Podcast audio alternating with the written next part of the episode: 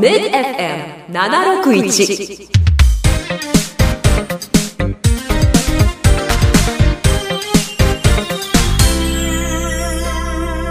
パラチャンネル。この番組はキャリアートの提供でお送りします。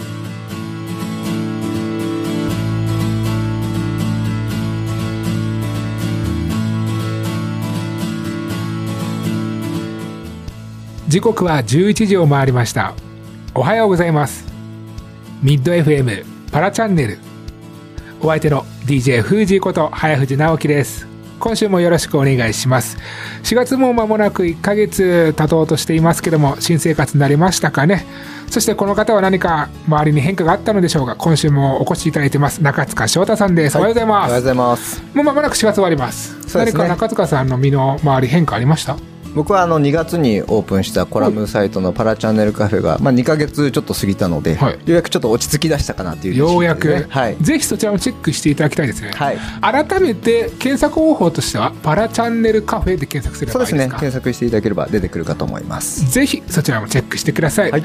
それでは今週もパラチャンネルお付き合いよろしくお願いします。それでは本日のゲストを紹介します。林テレン部株式会社人事部の部長小沢明さんにお越しいただきました。小沢さんおはようございます。あ、おはようございます。よろしくお願いします。よろしくお願いします。まずは簡単に自己紹介お願いします。はい、えー、林テレンプ株式会社で、えー、人事部の、えー、部長をしております小沢と申します。えー、本日はよろしくお願いします。よろしくお願いします。ます。中塚さん、はい。林テレンプといえば以前この番組で、昨年12月にパラアーチェリーの重里千佳さんに出演していただきました、また今日はありがとうございます。ありがとうございます。こちら。こそ。改めて、えー林テレンプさんどんな会社なのか教えていただけますか？はい。林テレンプと聞いて、なかなかイメージ湧かないと思います。あの、実はですね、2020年に、えー創業110周年を迎えた、えー大変歴史のある、えー会社になります。で、事業内容はですね、えー自動車内装部品を、えー扱うメーカーになります。あの、少し変わった名前なんですけども、えーこれはですね、あの、織物、あの、シートの織物に使われた、あのテレンプという織物の名前から、えー取っておりまして、えーそうなんですね。織物の名前なんですか？天に連なる布って書くんですけども、天連布。そういうことです。ね。あ、知らなかった。僕も知らなかった。はい。なので、もともとはそう織物を扱う商社だったんですけども、はい。それを生かしながら、えー戦後に、えー内装部品を作るメーカーとして、えー発展してきたという会社になります。ありがとうございます。今回はあのまずはその障害者雇用という形での,、あの全体の部分ですね。はい。について、えっと、どんな取り組みをしているかみたいなことをお聞きしたいんですけれどもその点はいかがでしょうか？はい。えー、障害者雇用もあの積極的に、えー実は行っております。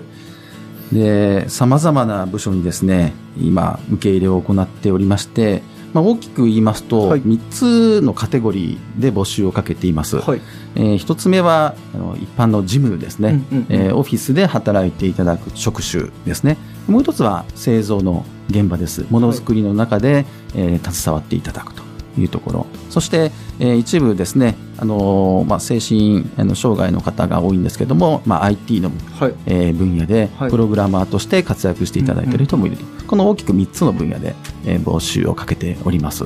ちなみにその職種それぞれ3つカテゴリーあると思うんですけれども、今働かれている方々の障害種別みたいなものでどういった方々が多く働かれてるんですか？はい。えー実はですね、事務になりますと、聴覚障害の方、うんうんえっと、身体障害の方になりますし、製造になりますと、えーそれに加えて、あの、知的障害の方ですね。はいやはりあの、数がなかなかこう、数えるのが難しかったりとか、あの、する方も多くいらっしゃるので、非常にまあ、軽作業を中心に、あの、知的障害の方も、えーそこであの働いていただいてます。実際にあの2021年今年の3月1日であの法定雇用率がはい。2.2%から2.3%に上がっていったと思うんですけれども、はい。今現時点のその林テレンプさんの取り組みの状況としてはいかがでしょうか？はい、えー現在の雇用率はですね2.46%で雇用率を上回っている、はい。あの状態になっています。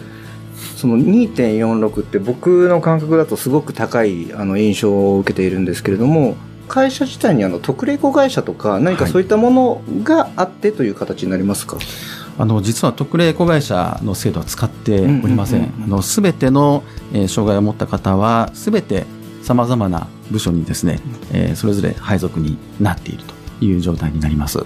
中塚さん、これってすごいことなんですか、はい、いやあのすごいと思います。あのなかなかないことだと思いますね。実際その、まあ、創業110年ですね、はい、ですね障害者雇用に対する取り組みとかっていうのはいつぐらいからそういったのとやられてたんですかね、えー、少なくとも積極的に活動し始めたのは、えー、20年前ぐらいからですかね、実はこの20年の中でずいぶん苦労していました、はい。はい、あの今結果として2.46%達成できているんですけども、うんうん、やはり始めた当初はやはりあの離職される方もいて非常に、えー、安定しない、えー、時期が続いたんですけども、うんうん、やはりその中で一番ですねその私が感じたのは障害を持っている方その障害についてあのしっかりと会社として聞いていく、うんうんうん、何ができるのか何が難しいのかそしてどんな、まあ、ことをね希望しているのか本人の希望も含めてですね、えー、幅広く、えー、まずしっかりとその障害に向き合って聞いていく、うんうん、これをあのまず実施してきました。そしてその上で各部署であのその個性特徴に合った形でどういうふうにえー、仕事をしてもらうのか、うんうん、実際に現場に来てもらって職場を見てもらって実際体験してもらってそれで、まあ、トライアンドエラーも繰り返しながらやっていく。それを繰り返してきた、うん、そんなさあそんな障害者雇用に積極的に取り組まれている林テレンプさん。またこの後引き続き曲を1曲おかけした後深くお聞きしたいと思います。それではこの時間はですね小沢さんに今日は選曲していただきましたけどもどんな曲をおかけしましょうか？はい、えー、福山雅治さんの「革命」ですね。はい。なぜこの曲を？はい。今自動車業界大変、まあ、厳しいあの時代になってます。ただその自動車産業に携わる550万人いるんですねこの550万人がより良い自動車業界にしていくんだという思いで、えー、望んでいくための応援歌としてこの曲を選びました、うん、ありがとうございます。じゃあ小沢さんの方で曲紹介お願いします。はい。では福山雅治さんの革命です。さあ風よ吹け。さあ風となれ。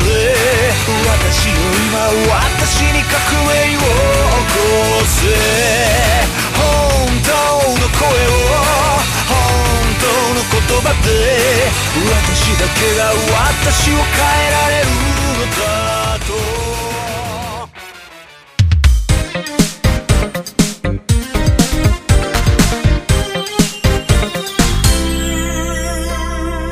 パラチャンネル。ミッド FM パラチャンネル。今週はゲストに林テレンプ株式会社人事部長の小沢明さんをお招きしています。小沢さん引き続きよろしくお願いします。はいお願いします。よろしくお願いします。曲紹介前は林テレンプさんのすごいもう障害者雇用に積極的ですねって話を伺いました、うんうんうん、はい。あの実際、まあ前半の部分でも、えーと、その定着率の部分の少し、えー、触れたかと思うんですけれどもとはいえなかなかこう障害者雇用になると実態のところこう離職率の部分の難しさってあると思うんですけど、はい、現状のその課題感っていうのはいかがでしょうか？はいこれ、まあ、現状2.46%の雇用率まで、まあ、上がってきているわけですけれども、うんうん、あの実はですねあの本当に離職率が、まあ、ゼロということで、はい、あの自分であの辞められる方ですね、はい、あの定年退職の方を除いて自分で辞められる方本当にあのいない会社になります。それってなんかなかなか現実的に考えられないんですけれども実際何かそれは会社のな何か取り組みとか特徴っていうのがあるんですかね？これもですねやはり私どもの会社の強みであると思うんですけども、はい。あの本当に人を受け入れるその需要性が高いというか、うんうんうん、いろんなあの個性をですね、はい、組織そのものがしっかりと受け入れることができるそういう特徴があると思います。うん、それっていうのは何かこう会社の取り組みの中で生まれたものなのか、な何かそういったポイントっていうのはあるんですか？これがですねあのいろいろ考えてはみたんですけども、はい。やはりもともとの企業文化の中でそういったものがまあ育まれてきたというふうにあの考えています。で実際にあの、まあ、中途採用ですねキャリア採用で入ってくる方も、うん。あの全体の3割ぐらいはいはい。ですのでこういったあの歴史のある会社の中ではあの中途採用の比率非常に高いんですけれども、あのそれでもやはりそういった人たちもしっかりと会社として受け入れていって、あの壁がなく、えー活躍できる風土もあります。でそれがシナジーとなってあのより会社の業績も良くなっていくということにつながっていますのでそういうベースがやはりあるんだと思います、実は小沢さんご自身もキャリア採用なんですよね。そうなんです。私も20年前に、はいはい。あのキャリア入社で入りました。はい。実際にその入社した時であったりとか何かそういった需要をしてくれる文化みたいなのを持ってるのはやっぱり肌で感じる部分ありましたか？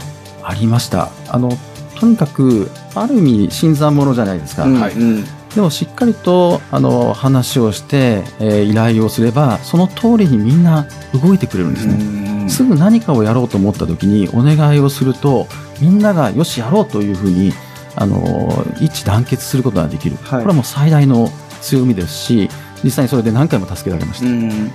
そうするとやっぱりその、まあ、障害があるかどうかとか、まあ、年齢がとかっていう、まあ、縦とか横のもう軸ではなくて、はい。そのとにかく、まあ、その個性というかその人というところで、えっと、しっかりと対話をするっていうベースがやっぱりあるっていうことですかね。はい。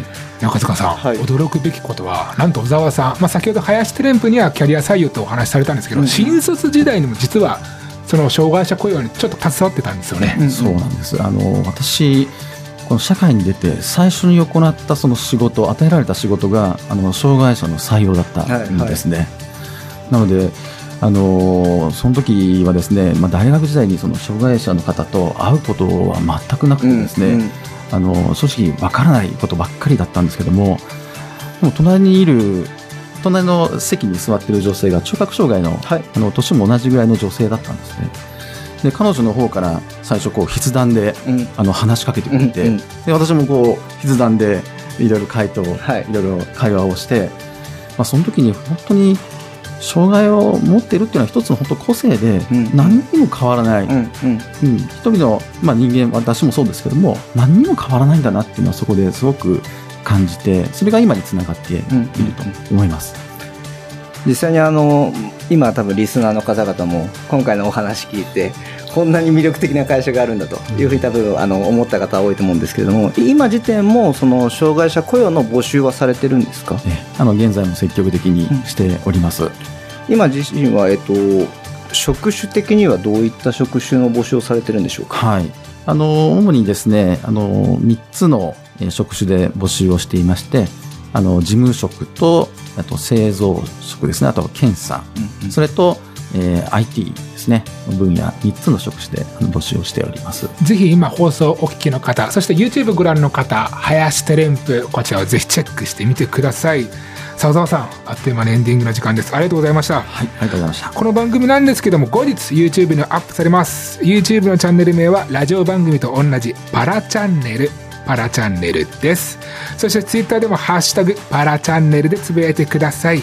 ここまでのお相手は DJ フージーこと早藤直樹と中塚翔太と小沢明でした。次回は5月8日また11時にお耳にかかりましょう。ありがとうございました。ありがとうございました。ありがとうございました。この番組はキャリアートの提供でお送りしました